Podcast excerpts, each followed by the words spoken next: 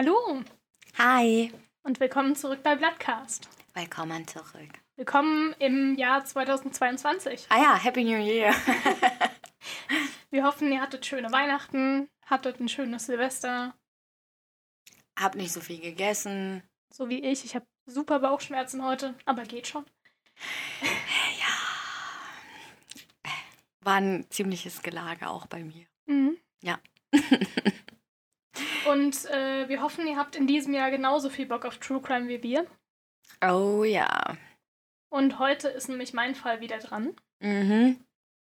Und die Ina klingt schon sehr begeistert. Nein, ähm, Ja, ich weiß halt, also diesmal weiß ich wieder gar nichts. ja, ich habe null geteasert, um wen es gehen wird. Und die Ina weiß nur, dass ich verdammt viele Stunden da reingesteckt habe.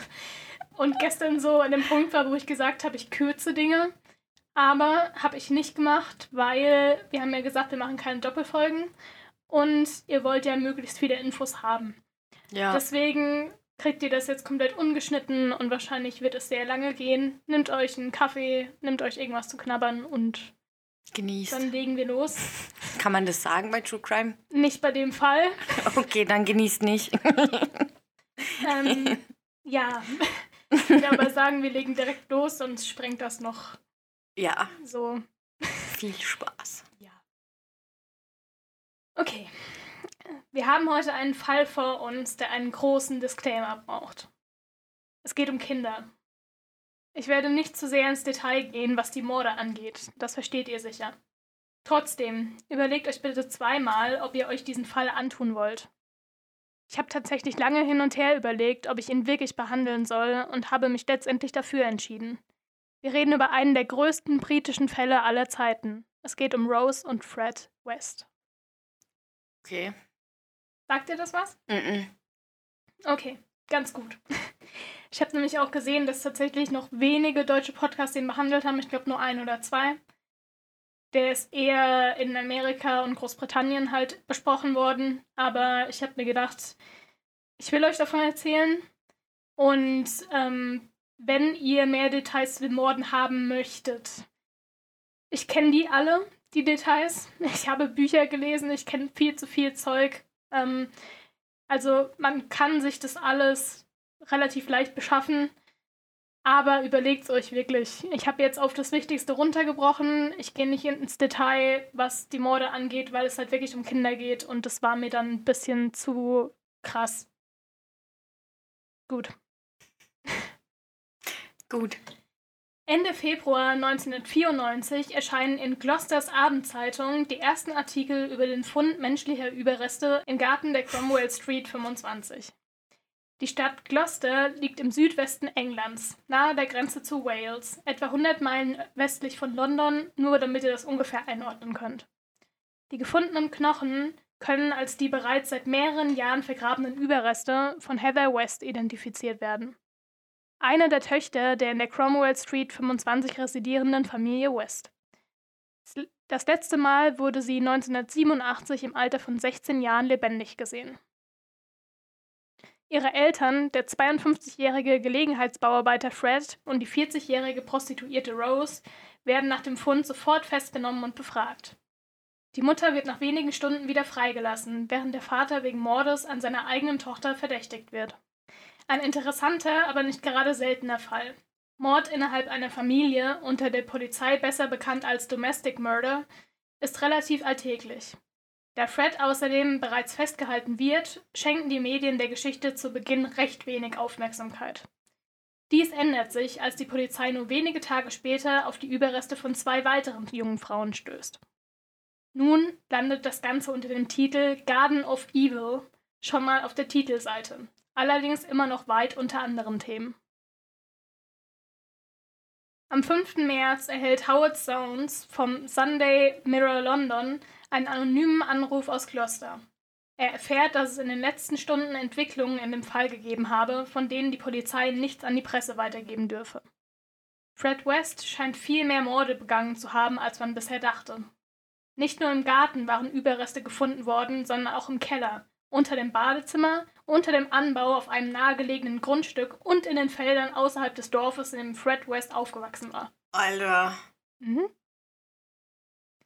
Die Beamten tippen auf neun weitere Opfer, neben den drei der Öffentlichkeit bereits bekannten.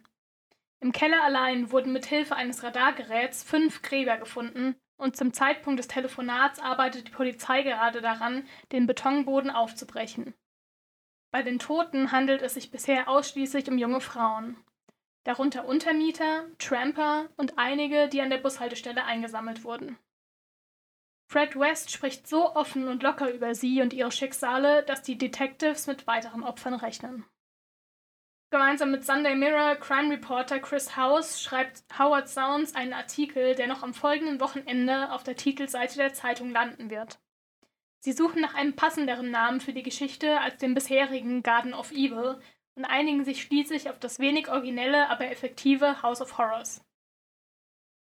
Kommt mir auch bekannt vor von meinem letzten Fall Ed. Ja. Wurde er auch Horrorhaus genannt. Ja. Der lange und detailreiche Artikel bringt die eigentliche Größe des Falls ans Tageslicht. Bald wird Gloucester von Journalisten aus aller Welt geradezu überrannt.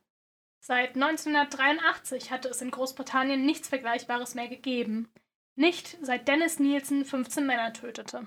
Dennis Nielsen, der Fall sollte bei allen so im Kopf klingeln, das äh, sollte ein bekannter Name im True Crime-Bereich sein. Reden wir auch noch drüber. Und eigentlich ist der Fall der Wests eher vergleichbar mit dem von Mira Hindley und Ian Brady, die in den späten 60ern mehrere Kinder töteten. In den folgenden Tagen schreibt Howard Sounds noch weitere Artikel, beispielsweise darüber, dass die gefundenen menschlichen Überreste in Stücke geschnitten wurden und dass es Hinweise auf Folter mit sexuellem Hintergrund gibt. No. Er schreibt ebenfalls über Fred Wests Heimatort, an dem die Polizei nach weiteren Toten sucht. Am 27. März kommt ein weiteres Detail ans Licht und landet direkt auf dem Cover des Sunday Mirror. Die Überreste der gefundenen Opfer sind nicht vollständig. Einige Knochen fehlen, vor allem Hand- und Fußknochen. Was? Ja, Das aber halt ja so sehr Fingerknochen, wirklich so Fingerglieder. Okay. So langsam fragt man sich, ob Fred West wirklich als Einzeltäter agiert hat oder ob seine Frau Rose vielleicht gleichermaßen involviert war. Es gibt die Theorie, dass ihr Appetit für sadistischen Sex mit Frauen die größte Motivation hinter den Morden war. Ja, Entschuldigung, könnt ihr natürlich wieder nicht sehen. Ich gucke Annie gerade geschockt an. Ja. Am 21. April wird Rose West wegen Vergewaltigung eines jungen Mädchens festgenommen und zum Mord ihrer Tochter Heather und eines weiteren Mädchens befragt. Letztendlich wird sie wegen Mordes an allen neun in der Cromwell Street gefundenen Frauen angeklagt. Um zu verstehen, wie all dies passieren konnte, müssen wir uns Rose und Fred Wests Geschichte und ihre Beziehung zueinander anschauen. Möwen fliegen über die Cromwell Street 25, als Fred West nach Hause kommt. Sein Blick fällt auf das Nest, das die Vögel zwischen Dach und Dachrinne der bescheidenen Doppelhaushälfte, in der er seit 20 Jahren mit seiner Frau Rose lebt, gebaut haben. Er ist stolz auf alle Ausbesserungen, die sie über die Jahre an dem Haus vorgenommen haben. Als er sich bückt, um den Zweitschlüssel unter einem Stein hervorzuholen, sieht er im Augenwinkel eine junge Studentin, die sich auf den Weg zum Wellington Store macht. Nicht weit hinter dem Haus der Wests befindet sich ein College, weshalb die Straße, in der sie leben, zum Großteil von Studenten bewohnt wird. Fred verdient sich ein wenig Taschengeld dazu, indem er Gelegenheitsjobs für die Vermieter der kleinen Apartments erledigt, in denen die Studenten unterkommen. Zufälligerweise hat er erst vor kurzem das Fenster der Studentin repariert, die er gerade sieht, weshalb er sie freundlich grüßt. Sie grüßt zurück und erkundigt sich nach der Familie. Wie alle anderen Nachbarn mag sie die Wests gerne. Fred lädt sie schließlich spontan in die Nummer 25 ein. Sie könne am Abend mit Rose und ihm einen Film schauen und dabei etwas trinken. Der anzügliche Unterton in seiner Stimme entgeht der Studentin nicht. Als er ihr Fenster reparierte, hatte er eine ekelhafte Bemerkung darüber gemacht, dass er mit hunderten Frauen geschlafen und deshalb über 40 Kinder habe. Ja, moin. Ja, Ist natürlich auch was, mit was man angeben kann, ne? definitiv. Klar. Sie hatte über diese absurde Aussage nur lachen können. Fred ist ihrer Ansicht nach kein schöner Mann. Sein breites, affenartiges Gesicht mit dem unbändigen, dunkelbraunen Haarschopf, der in altmodische Koletten übergeht, und seine verfaulten Zähne lässt ihn nicht gerade attraktiv werden. Ew, verfaulte Zähne sind auch nie attraktiv. Nee. Er ist leicht übergewichtig und hinkt. Die Studentin schätzt ihn auf Ende 40, vielleicht etwas älter. Sie verabschieden sich voneinander und Fred geht ins Haus. Drinnen riecht es seltsam muffig. Rose, Rose, ruft Fred mehrmals und läuft von der Werkstatt in den Wohnbereich. Im Wohnzimmer sitzen einige Kinder unterschiedlicher Hautfarbe. Eben noch hatten sie miteinander geflüstert, doch als ihr Dad den Raum betritt und seine schweren Taschen voller Werkzeuge fallen lässt, wird es schlagartig still. Wo ist eure Mutter? fragt er. Sie ist oben mit einem ihrer Freunde, erwidert einer der Teenager kleinlaut. Fred entledigt sich seiner Jacke und geht nach oben in die Lounge. Auf dem Teppich neben der Bar stehen zwei Gläser mit Resten von Alkohol und ein Aschenbecher, aus dem Rauch aufsteigt. Fred bemerkt, dass der Fernseher angelassen wurde. Die Bildqualität ist miserabel, jedoch erkennt er genau, um welche Sorte Film es sich handelt.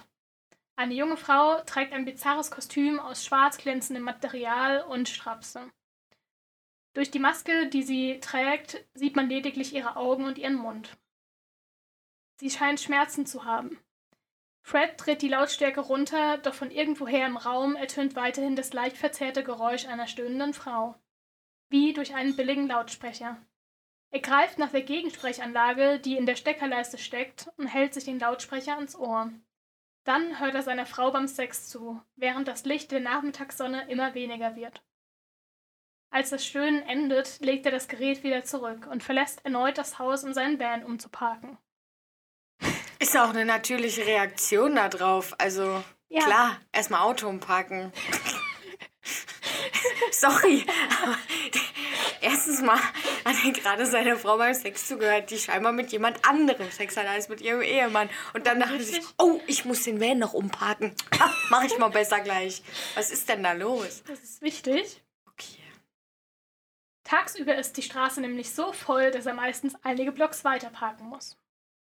Nachdem er dies erledigt hat, bleibt er noch eine Weile im Wagen sitzen und beobachtet, wie ein kleiner Mann das Haus der Familie West nach ein paar prüfenden Blicken nach links und rechts verlässt. Die Neonlampe flackert und wirkt den sich bewegenden Schatten von Rose an die Küchenwand, während sie das Abendessen für ihren Mann zubereitet. Sie ist in ihren späten Dreißigern, mittelgroß und hat ein paar Kilo zu viel auf den Rippen. Ihre dunklen Haare sind kurz geschnitten. Sie trägt eine Brille mit Plastikrahmen und riesigen Gläsern und dazu goldene Kreolen. Über ihrer Lippe wächst ein feiner schwarzer Flaum. Als sie sich umdreht, um Salz aus dem Regal zu holen, sieht sie eines der Kinder auf der Arbeitsfläche sitzen. Fucking get off! brüllt sie mit erhobenem Zeigefinger. Nett. Mhm. Reizende Person. Du hast dich ja ganz schön ins Zeug gelegt vorhin, sagt Fred ohne jeglichen Vorwurf in seiner Stimme. Im Gegenteil, es klingt eher nach einem Kompliment. Okay. Ja, er hat es offensichtlich genossen. Meinte, er kommt nächste Woche wieder. Obviously arbeitet die als Domina, hä? Während Fred sein Essen in Rekordgeschwindigkeit verdrückt, erzählt er seiner Frau und den Kindern wie immer von seinem Tag. Ratet mal, wen ich auf dem Heimweg gesehen habe. Heather. Die Rede ist von der ältesten Tochter, die, seit sie ihr Elternhaus vor einigen Jahren verlassen hat, von niemandem mehr gesehen wurde. Ihre Geschwister können sich kaum an sie erinnern, da Fred und Rose sich jeglicher Bilder ihrer Tochter entledigten, nachdem sie gegangen war. Okay. Sie steht jetzt an der Straße und verkauft Drogen und sowas. Plötzlich springt Rose auf, das Gesicht vor Wut rot angelaufen und stürmt Richtung Küche. Sie mag es nicht, wenn Fred von Heather spricht, und das weiß er. Gedankenverloren steht sie nun am Fenster und sieht nach draußen in den Regen. Wie damals, denkt Fred, an dem Tag, als Heather starb. Ein Anruf von einem der Vermieter reißt ihn aus seinen Gedanken. Er verlässt das Haus noch einmal und kümmert sich um den Wasserschaden in der Wohnung einer Studentin. Zurück daheim entkleidet er sich und legt sich neben seiner Frau ins Bett. Wie immer schlingt er seine Arme um sie und gähnt schließlich. Das Letzte, woran er denkt, sind die Gesichter all der toten Mädchen. Piu. Entschuldige mal, aber können wir mal bitte kurz darüber reden, dass sie ihr Domina-Geschäft verrichtet, während ihre Kinder unten im Wohnzimmer sitzen und irgendwelche Comics gucken wahrscheinlich oder so? Mhm. Alter, das ist ziemlich krass. Ja, und wir sind noch nicht mal am krassesten Part der ganzen Geschichte angekommen. Ja, moin. Frederick Walter Stephen West wird am 29. September 1941 als Sohn von Walter und Daisy West geboren. Und ich frage mich wirklich jedes Mal, warum hat jeder amerikanische Mensch Vier Namen. Weiß ich nicht. Das ist so. Wie kompliziert kannst du es einem Kind machen? Ist wahrscheinlich nicht so teuer wie bei uns. Ja, welche Namen gefallen Ihnen? Ach, ich kann mich zwischen diesen drei nicht entscheiden. Wir nehmen einfach alle. Wir hätten gern alles. Wir hätten gern alles. Ihm folgen noch sechs weitere Kinder innerhalb kürzester Zeit. Die Familie ist arm, lebt lediglich von den sechs Pfund, die Walter wöchentlich verdient, und versorgt sich ansonsten selbst. Im Garten stehen Obstbäume, ein Hühnerstall und der Familienvater hat zusätzlich über die Jahre ein Gemüsebeet angelegt. Das zweite Kind, nur 13 Monate jünger als Fred, ist John Charles Edward. Wie gesagt. Die Brüder entwickeln ein komplexes Verhältnis zueinander. Walter und Daisy lassen ihre Kinder nur selten aus den Augen und nehmen sie überall mit hin. Sie ziehen mehrmals um und landen schließlich 1946 in einem Häuschen in Matchmarkle namens Moorcourt Cottage, das Freds neuem Arbeitgeber gehört. Also dem Vater von Mhm. Fred, der heißt auch Fred. Das ist ein bisschen. Ja, aber es ist ja, glaube ich, normal, dass der Erstgeborene nach dem Ja. Vater benannt wird. Die Eltern haben ihr eigenes Schlafzimmer. Die drei Söhne und drei Töchter teilen sich jeweils eines. Eine Metallwanne dient zum Waschen und ein Eimer für das tägliche Geschäft. Fred mit den strahlenden blauen Augen ist der absolute Liebling seiner Mutter. Sie bevorzugt und verhätschelt ihn, wodurch er langsam zu einem verwöhnten, introvertierten Jungen heranwächst. Oh, wunderbar. Das Verhältnis zwischen ihm und seinem Vater ist von Anfang an schwierig. In seiner Schulzeit wird Fred von seinen Klassenkameraden gemobbt und verprügelt. Der nicht gerade seltene Anblick von Daisy West in ihren Blumenkleidern, wie sie ihren Sohn vor den Lehrern in Schutz nimmt und eine Predigt nach der anderen von sich gibt, trägt nicht gerade positiv zu seiner Schullaufbahn bei. Er hat nur wenige Freunde, weshalb er sich an seine Geschwister hält. Vor allem an den ein Jahr jüngeren John, der seinen Bruder allerdings auch gerne mal zusammenschlägt und ihn aus Eifersucht fertig macht. Die achtköpfige Familie lebt etwas abgeschieden und bleibt eher unter sich, weshalb es möglich ist, dass sie sich untereinander näher kamen, als sie sollten. Mm. Früh entstehen Gerüchte darüber, dass Daisy ihren Sohn Fred im Alter von zwölf Jahren zu sich ins Bett holte und ihn verführte. Dafür gibt es allerdings bis heute keine Beweise. Was Walter West angeht, nun. Er missbraucht junge Mädchen und spricht offen darüber. Was? Er argumentiert, dass dies vollkommen natürlich und sein Recht sei. Ah. Mit dieser Denkweise, dass Sex mit Kindern nichts Falsches an sich hat, wächst Fred also auf. Super. In seiner Pubertät verbringt er einen Großteil seiner Freizeit in den Feldern um Moorcourt, wo er seine ersten sexuellen Erfahrungen macht. Das Alter der dabei involvierten Mädchen ist ihm gleichgültig. Mit 15 bricht er die Schule ab. Sein Wissensstand bezüglich Rechnen, Lesen und Schreiben gleicht dem eines Siebenjährigen. Doch künstlerisch und handwerklich zeigt er sich als sehr begabt.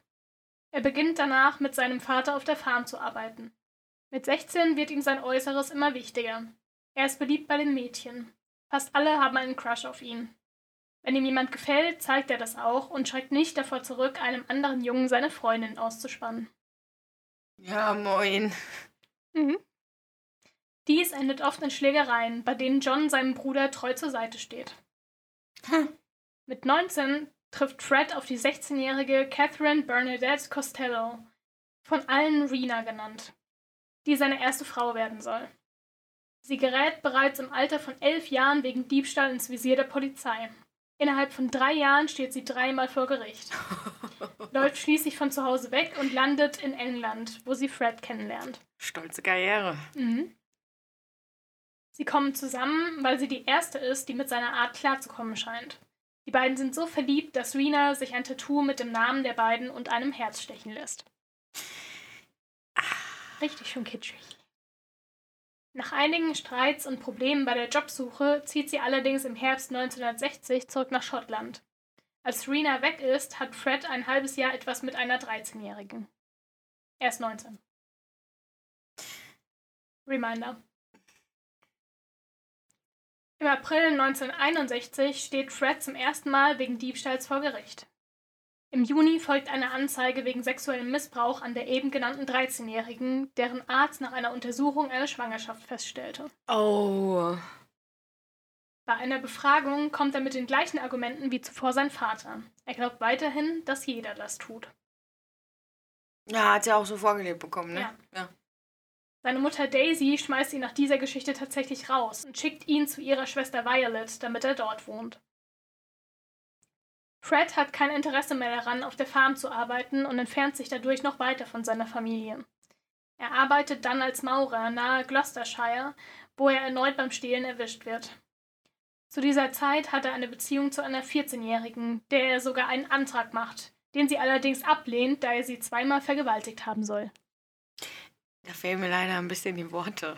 Mhm. Ich weiß nicht, was ich dazu sagen soll. Ich habe schon vorher gesagt, du wirst wahrscheinlich heute relativ wenig zu sagen haben. Ja, Es wird Es geht schon gut besser. los. ja, super. Im November 1961 steht er wegen dem Fall mit der 13-Jährigen vor Gericht. Nach zwei Unfällen mit Kopfverletzung geht man davon aus, dass er Epilepsie hat, welche sein Verhalten sowie seine Entscheidungen stark beeinträchtigen und deshalb nicht verurteilt werden kann.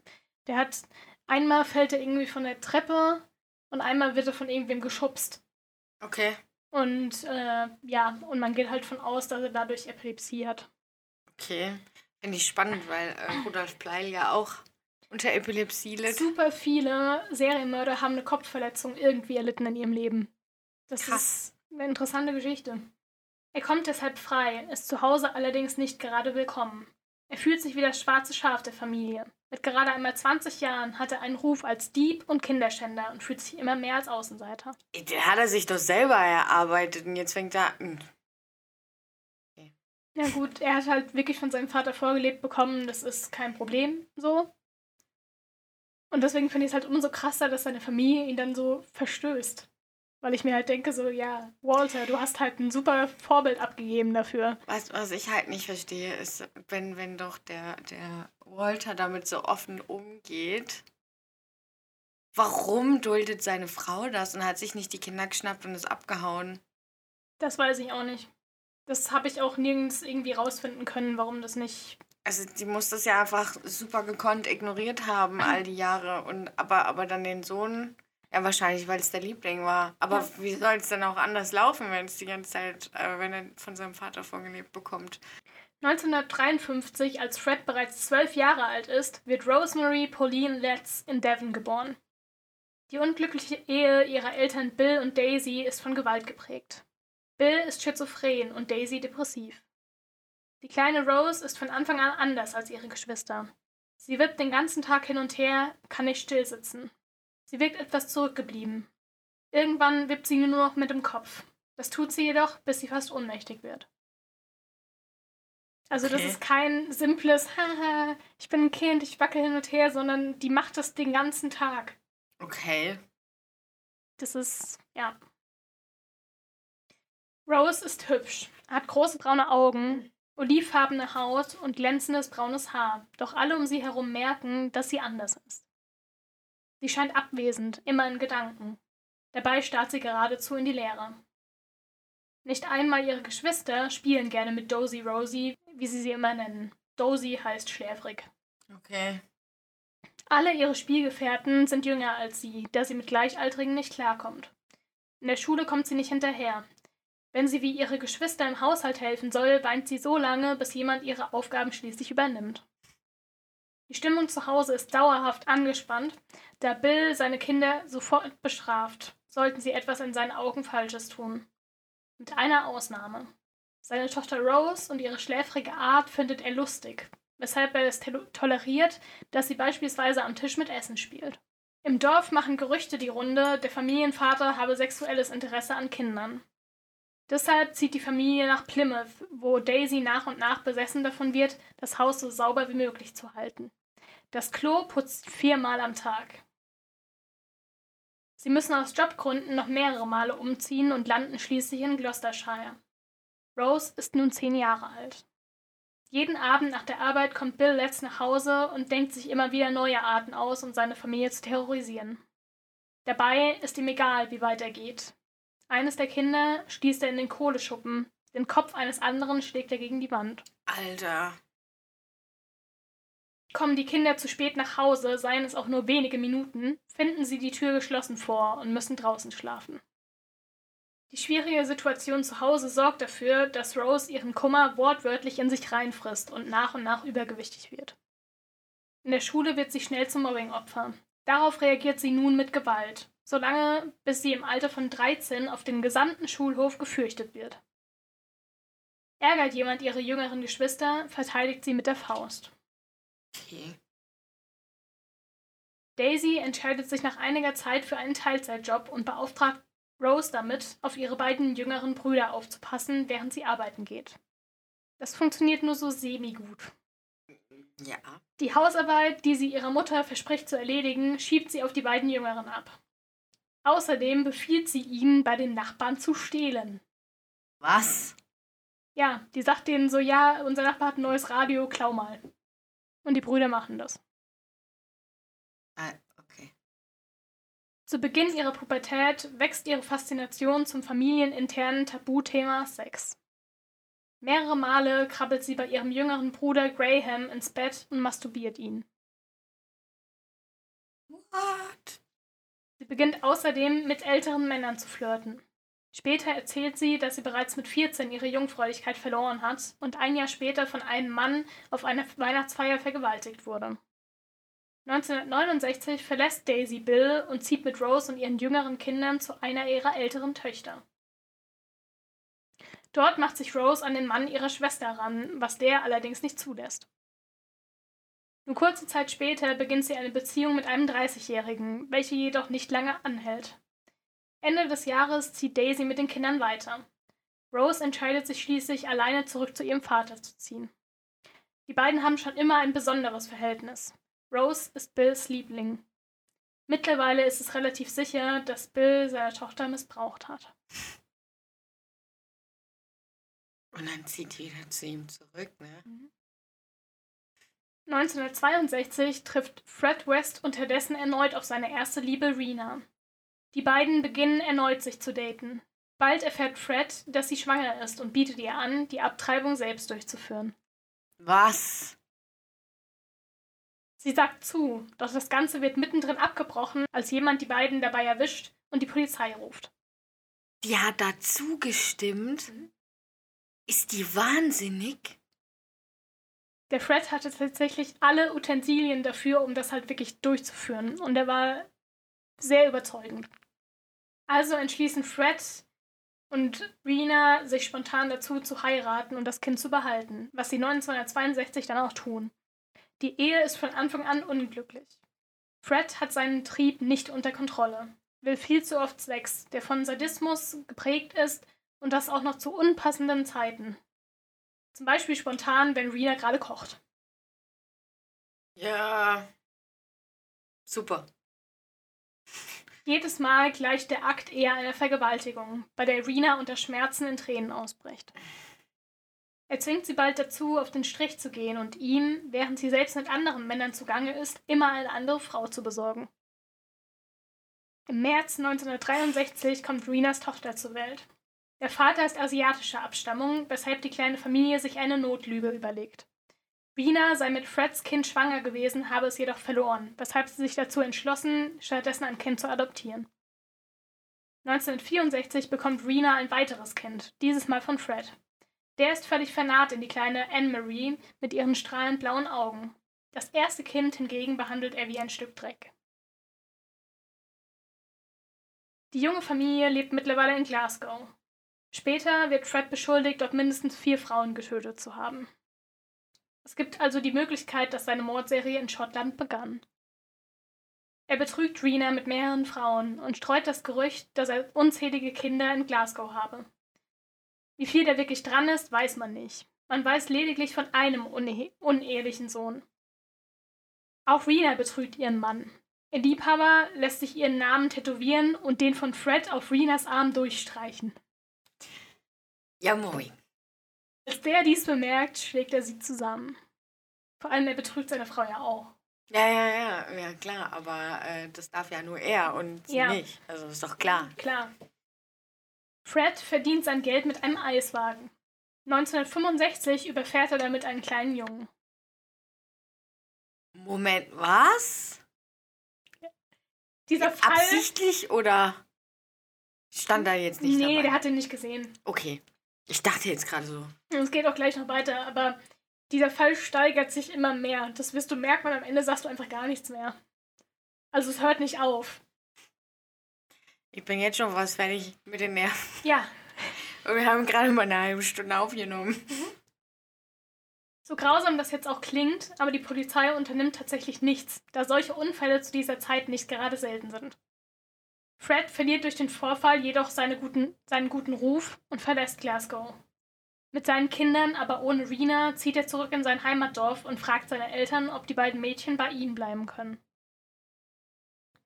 Kurz darauf holt er Rena wieder dazu und die kleine Familie zieht gemeinsam mit zwei Freundinnen Renas nach Sandhurst, wo sie in einem kleinen Wohnwagen leben. Mit ihren Freundinnen und ihrem Liebhaber plant Rena ihre Flucht aus einer Ehe, die ihr schlaflose Nächte bereitet. Am Tag der Flucht kommt Fred früher nach Hause als erwartet. Nachdem Fred seine Frau mehrmals schlägt, entkommt sie ihm mit Hilfe ihres Liebhabers. Allerdings muss sie ihre Kinder zurücklassen. Auch eine ihrer Freundinnen, Anna McFall, bleibt zurück. Freiwillig. Fred sieht seiner Frau hinterher, als sie ins Auto ihres Liebhabers steigt und brüllt, I'll kill you if you ever show your face again. Okay. Die 16-jährige Anna McFall, die offiziell als Nanny für Freds Kinder bei ihm geblieben ist, hat Gefühle für ihn. Oh. Nicht dein Ernst jetzt. Sie sieht ihn als Chance für einen Neustart, weit weg von Glasgow. Ah.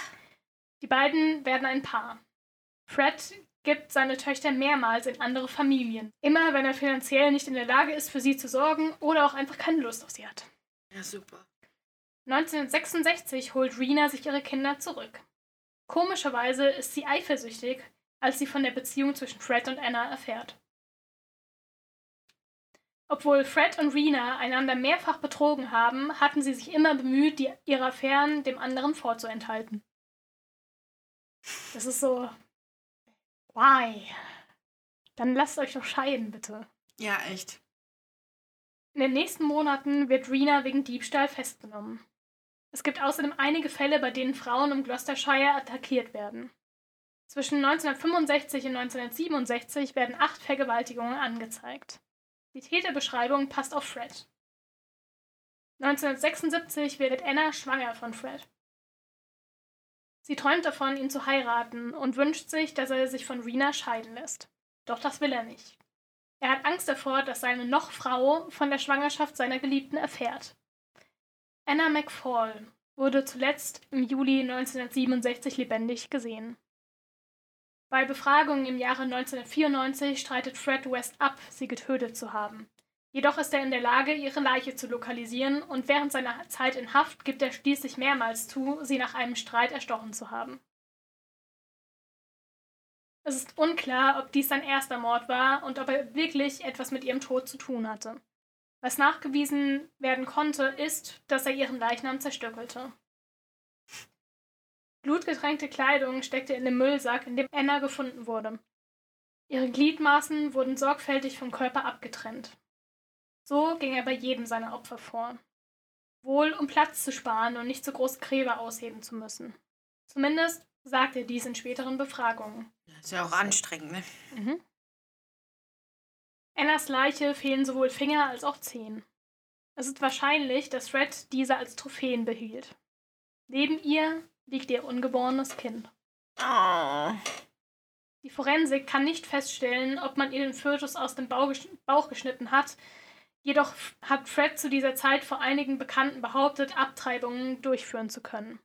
Er besaß tatsächlich die dafür benötigten Utensilien. Woher hat er die denn? Keine Ahnung, weiß man Ist nicht. ja jetzt nicht so, als könntest du sowas im Supermarkt kaufen. Ich kenne mich nicht so aus, was man dafür braucht, aber ich, der muss ja eigentlich Kontakt zu einem Arzt oder so gehabt haben. Ja. Es ist, keine Ahnung, kann man nicht rausfinden. Mit der Beerdigung von Anna erhält Fred die völlige Kontrolle über ihren Körper. Nur kurz nach dem Mord zieht Fred auf einen Campingplatz nur eine Meile entfernt von der damals 13-jährigen Rose Letts, die seine zweite Frau und sein Partner in Crime werden soll. Am 6. Januar 1968 verschwindet eine Kellnerin eines Cafés in Gloucester. Mary Bestholm war auf dem Weg zu ihrem Freund, der ein paar Dörfer weiter lebt, und verschwand an der Bushaltestelle. Bis heute ist nicht geklärt, was genau mit ihr passiert ist. Ihre Leiche wurde nie gefunden und Fred hat den Mord an ihr der Polizei nicht gestanden. Einem seiner Söhne sowie anderen Familienmitgliedern gegenüber jedoch schon. Da er sie außerdem persönlich aus dem Café kannte und ihr Verschwinden zu seinem Modus operandi passt, geht man davon aus, dass sie sein zweites Opfer war. Nachdem seine Mutter nur wenige Monate später verstirbt, begeht er mehrere Diebstähle, wechselt von Job zu Job, bis er schließlich als Lieferant für eine Bäckerei arbeitet, wodurch er auf Rose trifft. Nach einem langen Arbeitstag, mittlerweile als Kellnerin eines Teeladens, möchte die 15-jährige Rose wie immer mit dem Bus nach Hause fahren. An der Haltestelle wird sie von einem Mann angesprochen, der ihr zu nahe kommt. Als sie flieht, rennt er ihr hinterher und vergewaltigt sie in einem Park. Hinterher landet Rose am Bahnhof, um von dort den Bus nach Hause zu nehmen. Auf einmal bemerkt sie einen Mann, älter als sie selbst, mit dunklen Locken und strahlend blauen Augen. Sein Aufzug erinnert an einen Obdachlosen, weshalb Rose ihn zuerst ignoriert. Doch als er sie um ein Date bittet, freut sie sich. Ja, klar. Äh, ja. Wenn die erstmal denkt, ist er ein Obdachloser, fragt man sich natürlich, wenn ein Obdachloser nach einem Date fragt. Es stellt sich heraus, dass der Mann Fred heißt und mal abgesehen von seinem Äußeren ist er sehr charmant, gesprächig und macht ihr unzählige Komplimente. Zwar flirtet er bekannterweise mit jedem weiblichen Wesen, das er nur ansatzweise interessant findet, egal ob es sich dabei um junge Mädchen oder um Frauen handelt. Doch Rose ist für ihn irgendwie besonders. Er geht auf mehrere Dates mit ihr, sucht ihre Nähe und macht ihr Geschenke. Damit schmeichelt er Dozy Rosie ungemein. Sie freut sich über die Aufmerksamkeit, die sie von ihm bekommt. Mhm. Verständlich. Fred dichtet einige Fakten über seine Vergangenheit hinzu, wenn er mit Rose spricht. Er stellt sich als armen Mann dar, der von seiner Frau mit zwei Kindern im Stich gelassen wurde. Sobald Rose von seinen Töchtern erfährt, ist sie Feuer und Flamme und verbringt sehr viel Zeit in Freds Wohnwagen, um mit den beiden zu spielen. Die Beziehung zwischen ihm und seinen Kindern hat sich nicht geändert. Anne-Marie ist weiterhin seine Nummer eins, während er Charmaine oftmals grundlos verprügelt. Zwischen Fred und Rose wird es schnell ernst. Endlich hat er eine Frau gefunden, die sich mit ihm seinen sadistischen Fantasien hingibt, die sich von ihm fesseln und schlagen lässt, wenn ihm danach ist. Warum Rose das Ganze über sich ergehen lässt? Naja, als Kind wurde sie selbst häufig missbraucht, weshalb sie ihrem Körper keinen großen Wert zuspricht. Sie fühlt sich geschmeichelt, dass ein älterer Mann Interesse an ihr hat und tut alles, um ihm zu gefallen. Er bringt sie sogar dazu, sich zu prostituieren und wird ihr Zuhälter. Rose Vater hasst Fred von Anfang an. Der Mann ist ihm ein Dorn im Auge, weshalb er die Beziehung seiner minderjährigen Tochter dem Jugendamt meldet. 1969 wird sie in ein Heim für gestörte Jugendliche gesteckt, welches sie selbst später als Gefängnis betitelt. Sie bricht mehrmals aus, um sich mit Fred zu treffen und erklärt ihm ihre Liebe. Kurz vor ihrem 16. Geburtstag darf Rose letzt das Heim verlassen. Ihr Vater Bill stellt sie vor die Wahl. Entweder sie geht zurück zu Fred und wird den Kontakt zu ihrer Familie für immer verlieren, oder sie trennt sich endgültig von ihm und darf zurück nach Hause kommen. Zuerst tut sie letzteres, steht allerdings wenige Tage später mit gepackten Taschen an der Haustür. Sie ist davon überzeugt, dass der zwölf Jahre ältere Fred ihr Mann fürs Leben ist. Ihre Zukunft.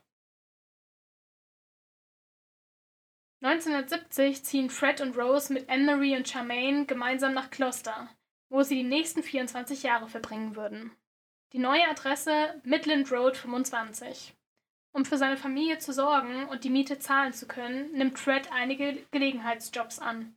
Er stiehlt von den Firmen, für die er arbeitet, wenn ihm das Geld nicht reicht. Kann man mal machen. Mhm.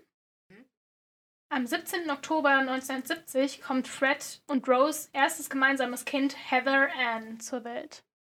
Sie sieht ihrer Mutter sehr ähnlich. Während Fred darüber grübelt, wie er seine wachsende Familie ernähren soll, kommt er wegen Diebstahl an seinem Arbeitgeber vor Gericht und dann, dann für neun Monate im Gefängnis.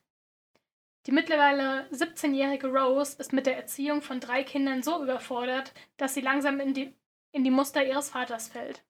Sie schafft es nicht, sich den drei Mädchen gegenüber durchzusetzen, geschweige denn ihnen Liebe zu geben. Die einzige Möglichkeit, sie gehorsam zu machen, sieht sie in Gewalt. Rose und Fred schreiben einander leidenschaftliche Briefe, während er in Haft ist. Sie unterzeichnen sie jeweils mit Deine dich anbetende Frau, Rose, und dein dich verehrender Mann, Fred.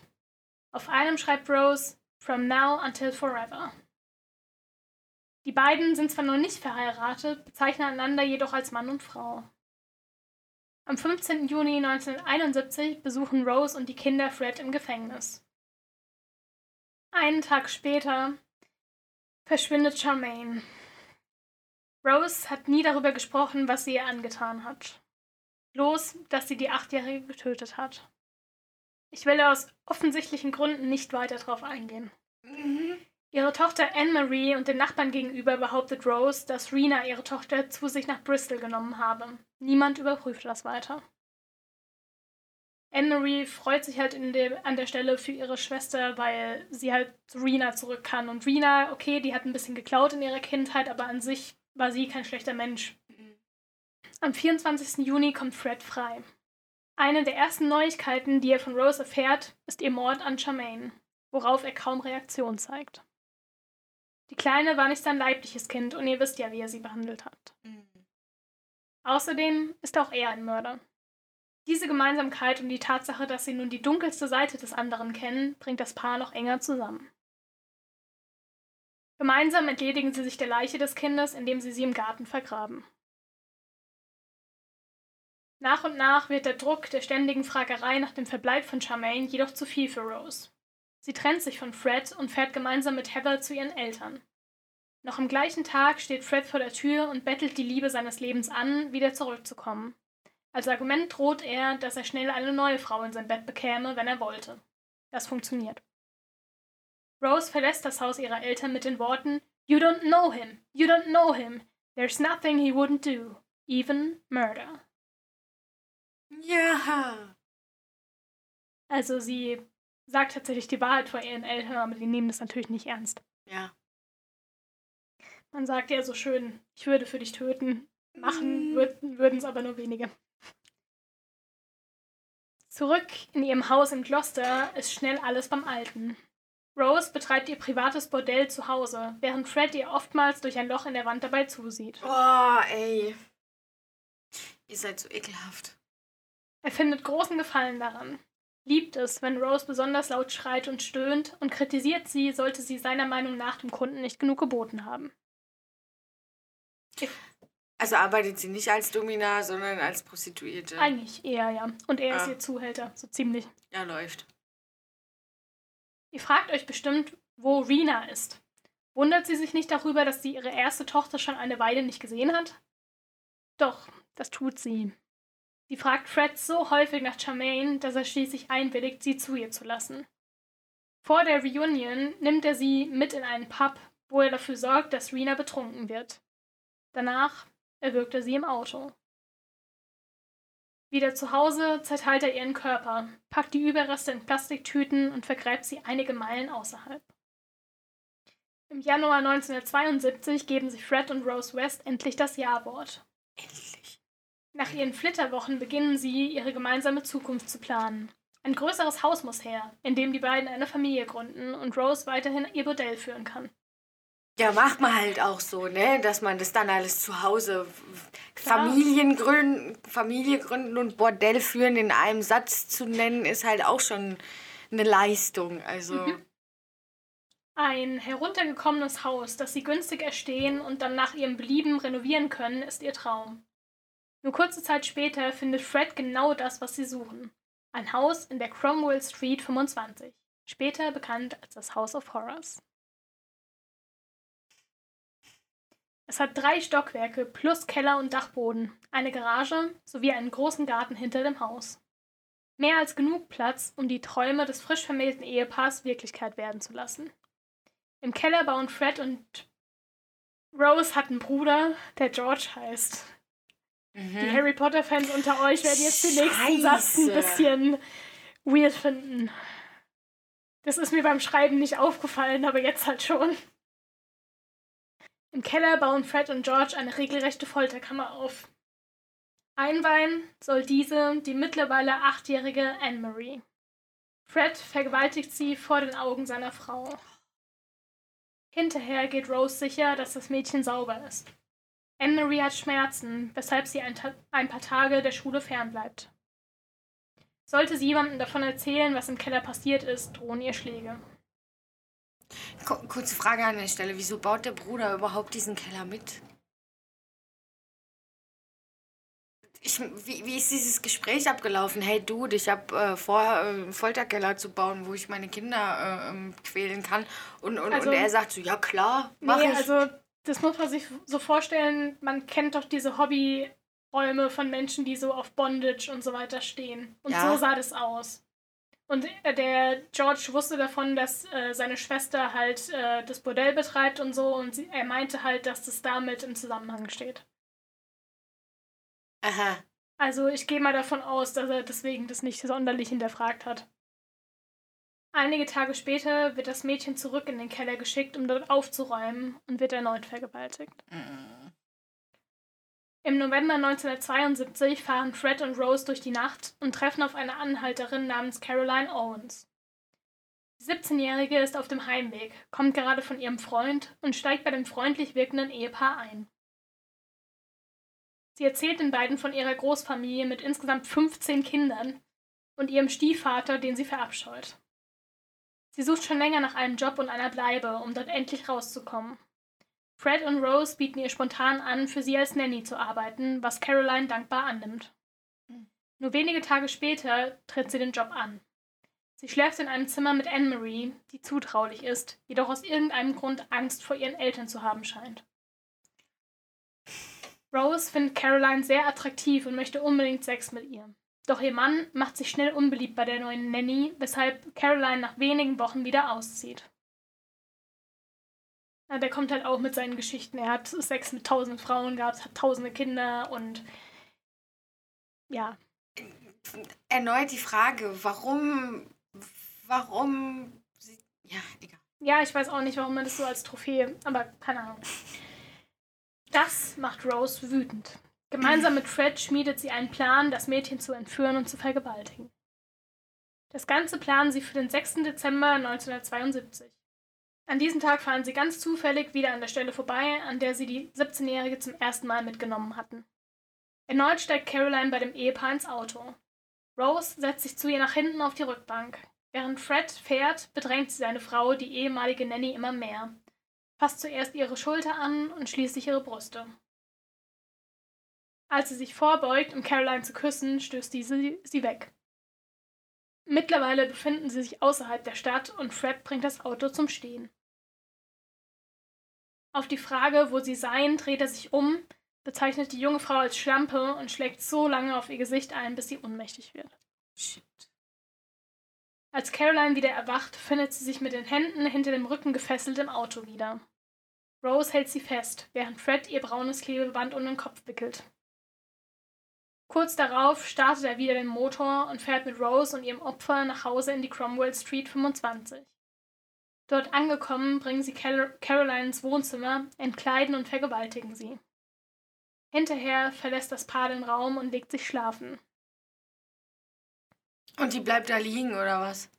Alter. Jeglicher unternommener Fluchtversuch schlägt fehl, da Caroline weiterhin gefesselt ist. Um sieben Uhr morgens klopft es an der Haustür. Fred lässt den Besucher ein und spricht mit ihm, während Rose dem Mädchen ein Kissen auf den Mund drückt.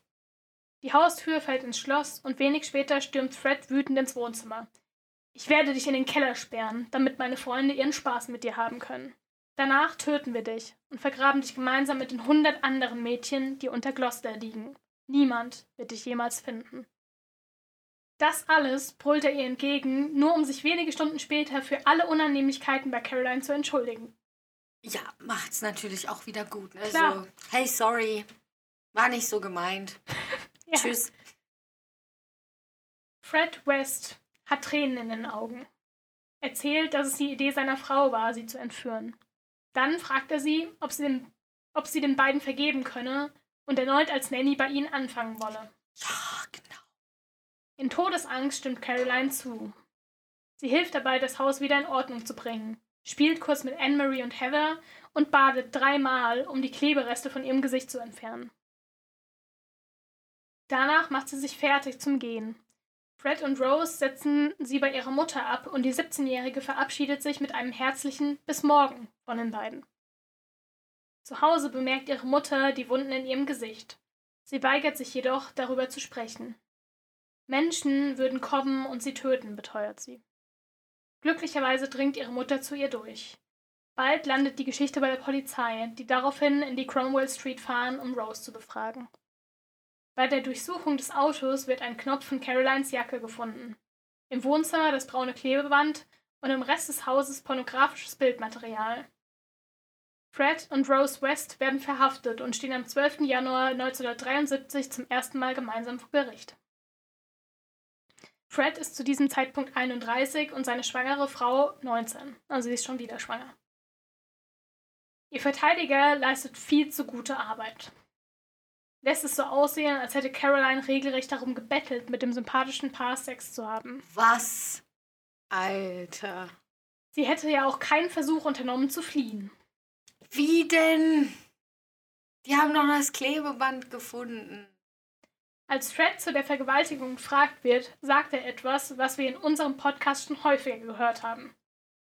I don't know why I did it. It just happened. Mhm. Ist klar. Dieses ist es einfach passiert, haben wir schon häufiger gehört. Ah ja. Standardausrede für jeden Penner. Sorry. Die beiden werden laufen gelassen und müssen lediglich 50 Pfund Strafe zahlen. 50 Pfund. Das ist halt nichts. Nee. Alter. Caroline ist außer sich, als sie von dem Urteil erfährt, fühlt sich wertlos. Nur kurz nach dem Gerichtstermin versucht sie sich das Leben zu nehmen. Scheitert, zum Glück. Was Fred und Rose aus dem Ganzen lernen? Nun, sie sind sich sicher, dass sie einfach nur Glück hatten, so gut davongekommen zu sein. Beim nächsten Mal müssen sie vorsichtiger sein. Beim nächsten Mal müssen sie ihr Opfer um jeden Preis töten. Am meisten regt mich an der Geschichte dieser Verteidiger auf. Das Ding ist. Das ist sein Job, I know. Ja. Aber Und, und wenn die dem erzählt haben, dass das so gewesen ist, dann baut er seine Verteidigung auf dieser These auf. ja, Also das, das, das Ding ist, die hinterfragen das absichtlich nicht, glaube ich. Weil ansonsten könnten die ihren Job nicht machen. ja, wahrscheinlich. Kurz darauf lernen sie die 19-jährige Linda Go kennen. Auch sie wird Babysitterin für die Kinder der Wests, wohnt allerdings noch zu Hause. Eines Tages findet deren Mutter einen Brief ihrer Tochter auf dem Küchentisch, in dem steht, dass sie sich eine eigene Wohnung gesucht hat. June Go macht sich keine Sorgen um sie. Linda war schon immer ein rebellisches Kind. Sie würde sich spätestens melden, wenn sie Geld braucht. Doch eigentlich hätten sie allen Grund zur Sorge. Rose hat sich in die gleichaltrige Linda verguckt, genau wie zuvor in Caroline. Auch Linda kommt dem Ehepaar West körperlich immer näher, bis das Ganze in eine kranke, sadistische Richtung abdriftet. Die Jungfrau wird gefesselt und das um ihren Kopf gewickelte Klebeband macht es ihr unmöglich zu schreien. Danach foltern und vergewaltigen Fred und Rose sie. Ob sie dabei starb oder hinterher ermordet wurde, weiß man nicht. Rose behält Teile ihrer Kleidung und verbrennt das, was sie nicht gebrauchen kann, während Fred sich um die Leiche kümmert. Einige Körperteile behält er als Trophäen, den Rest der Leiche vergräbt er im Garten. Das nächste Opfer ist die 15-jährige Carol Ann Cooper. Auch sie wird von den Wests mit dem Auto mitgenommen und verschwindet spurlos. Sie, hat, sie erleidet die gleiche Folter wie Linda vor ihr und wird ebenfalls im Garten vergraben. Ihre Stiefmutter meldet sie bei der Polizei als vermisst, doch ihre Leiche wird erst 20 Jahre später bei der Festnahme der Wests gefunden. Lucy Partington verlässt am 27. Dezember 1973 das Haus einer Freundin und macht sich auf den Weg zur nahegelegenen Bushaltestelle. Anders als die Mädchen vor ihr ist sie sehr vorsichtig und würde nie bei Fremden ins Auto steigen. Es ist deshalb davon auszugehen, dass Rose und Fred sie überwältigt und dann mit zu sich nach Hause genommen haben. Dort wurde sie sehr viel länger im Folterkeller festgehalten, als es bei Linda der Fall war. Man geht von etwa einer Woche aus, bis sie starb und Fred sie beerdigte. Eine Woche diese Höllenqualen, ey. Mhm. Die Nachrichten berichten täglich von Lucys mysteriösen Verschwinden. Währenddessen leben die Wests friedlich vor sich hin. Rose hat mittlerweile ihr nächstes Kind bekommen, ihren ersten Sohn Stephen. Insgesamt beherbergt die Familie nun fünf Kinder. Die 21-jährige Soziologiestudentin Shirley wird das nächste Opfer des Paares. Auch sie fährt per Anhalter und landet in der Cromwell Street 25, wo sie gefoltert und vergewaltigt wird. Nachdem er sie getötet hat, trennt Fred West zusätzlich ihren Kopf ab und versteckt ihre Leiche im Keller. Um die Stelle herum baut er später einen falschen Kamin. Ja, stinkt halt auch irgendwann. Ja, ja, ich weiß, aber. Nur drei Monate später töten Fred und Rose eine 15-Jährige. Auch sie wird im Keller vergraben. Im Frühling 1975 landet die 19-jährige Juanita Mott in der Cromwell Street 25. Fred und Rose bekommen nicht genug. Da sie gemeinsam agieren, wirken sie vertrauenswürdig und locken ihre Opfer somit in ihr Verderben. Und an der Stelle zeige ich auch mal ein Bild von den beiden.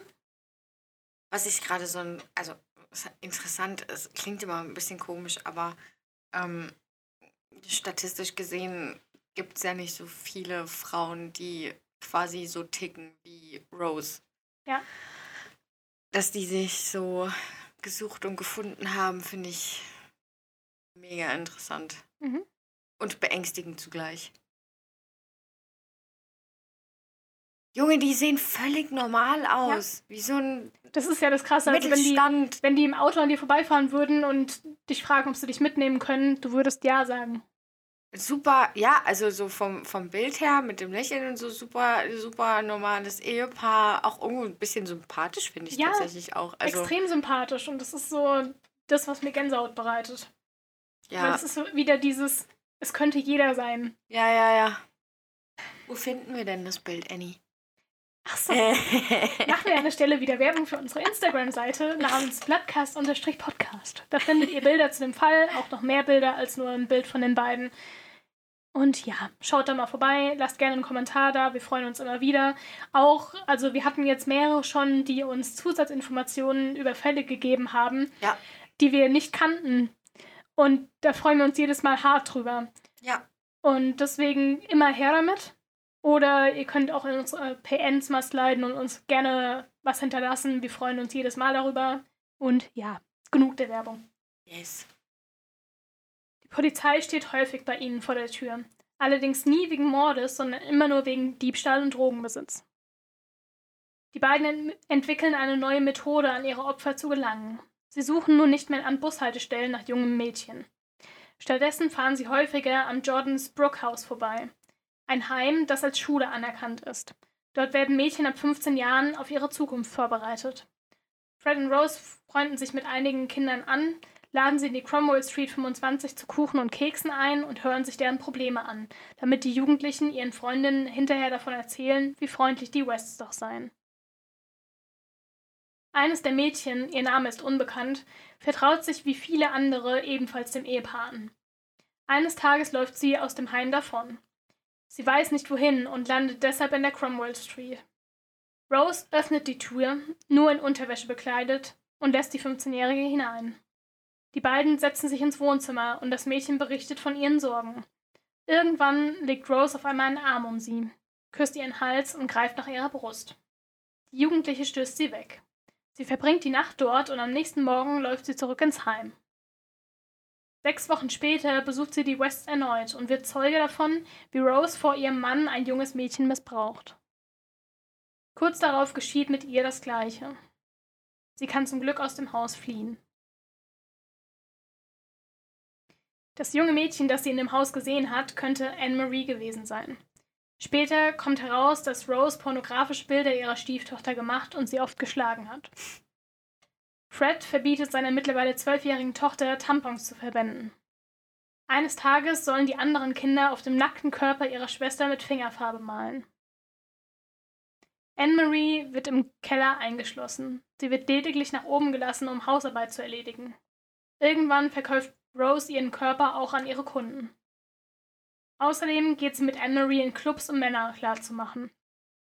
Fred schwängert seine Tochter einmal, jedoch wird das Kind dann abgetrieben. Man muss dazu sagen, mit Anne-Marie gibt es einige Interviews auf YouTube. Was? Ja, Okay. ähm, die hat das Ganze überlebt. Und Wie? Wie? Sorry, aber Ja. wie hat sie das? das ist eine wunderhübsche und super freundliche junge Frau. ähm, die halt da sitzt und von ihrer Lebensgeschichte erzählt. Und sie sagt auch mehrmals, sie liebt ihre Eltern. Also, keine Ahnung. Ich habe mir zwei Interviews angeschaut von ihr. Ich werde die auch verlinken unter der Folge. Die könnt ihr euch gerne mal anschauen. Vielleicht spiele ich auch einen Teil ein, noch später. Aber das ist schon echt krass. Wahnsinn. Ja. Krass, ey. 1977 wird das Haus in zwei Apartments geteilt. Die Wests leben unten, während das kleinere Apartment darüber an Schichtarbeiterinnen vermietet wird. Bald beginnt Fred eine Affäre mit einer von ihnen. Shirley Robinson wird schwanger von ihm. Zuerst toleriert Rose das Ganze. Sie ist selbst schwanger von einem anderen Mann. Doch irgendwann sieht sie Shirley als Gefahr für ihre Ehe. Am 2. Mai, noch während Shirley schwanger ist, wird sie zum letzten Mal lebendig gesehen. Anders als die vorherigen Opfer der Wests wird sie weder gefoltert noch vergewaltigt. Der Mord hat keinen sexuellen Hintergrund. Rose möchte einfach nur ihre Rivalin aus dem Weg räumen. Shirley wird erwürgt, ihr Körper zerstückelt und im Garten begraben. Wieder zusammen mit dem Kind. Die schrecken echt vor nichts zurück, ne? Nee, das nächste Opfer ist die 16-jährige Alison Chambers, ein Mädchen aus dem Jordans Brook House. Auch sie freundet sich mit den Wests an und trifft kurz vor ihrem 17. Geburtstag die Entscheidung, in die Cromwell Street 25 zu ziehen. Im letzten Brief an ihre Mutter schreibt sie, dass sie eine liebenswerte Familie gefunden hat, dass sie auf die Kinder dort aufpasst, von denen sie als Schwester anerkannt wird und dass sie im Haushalt hilft. Fred und Rose vergewaltigen und töten sie. Ihre Leiche wird im Garten vergraben. Die Kinder der Cromwell Street 25 lassen sich in zwei Gruppen teilen. Da gibt es einmal die älteren Kinder, alles Kinder von Fred, und dann die jüngeren Kinder von Rose. Insgesamt sind es sechs. Die Kinder werden so gut es geht von anderen Menschen ferngehalten. Sie dürfen nicht draußen auf der Straße spielen, sondern lediglich hinten im Garten. Freunde aus der Schule dürfen sie nicht nach Hause mitbringen. Sobald sie sieben Jahre alt sind, müssen sie sich um ihre Wäsche kümmern und nach und nach um den Haushalt. Die Älteren wissen von dem Beruf ihrer Mutter. Im Wohnzimmer liegt ein Fotoalbum mit Bildern von Rose und ihren Liebhabern und es gibt ein Zimmer namens Mom and Dad's Room, das die Kinder nicht betreten dürfen. Da ist auch so ein Licht drüber und immer wenn das Licht rot leuchtet, heißt es auch, da ist gerade jemand drin und die Kinder dürfen erst recht nicht rein. In Rose Room empfängt Rose ihre Kunden. Auch dieses Zimmer ist tabu. Als Sohn Steven eines Tages diese Regel bricht und ihre Mutter mit einem Mann im Bett sieht, wird er von seinem Vater so verprügelt wie noch nie zuvor. Heather Ann, Rose und Freds erste Tochter, ist 1980 zehn Jahre alt. Nachdem ihre Halbschwester Anne-Marie die Cromwell Street mit ihrem neuen Freund Chris verlässt, den sie 1985 auch heiratet, ist sie diejenige, die die Prügel und die Misshandlung der Eltern abbekommt.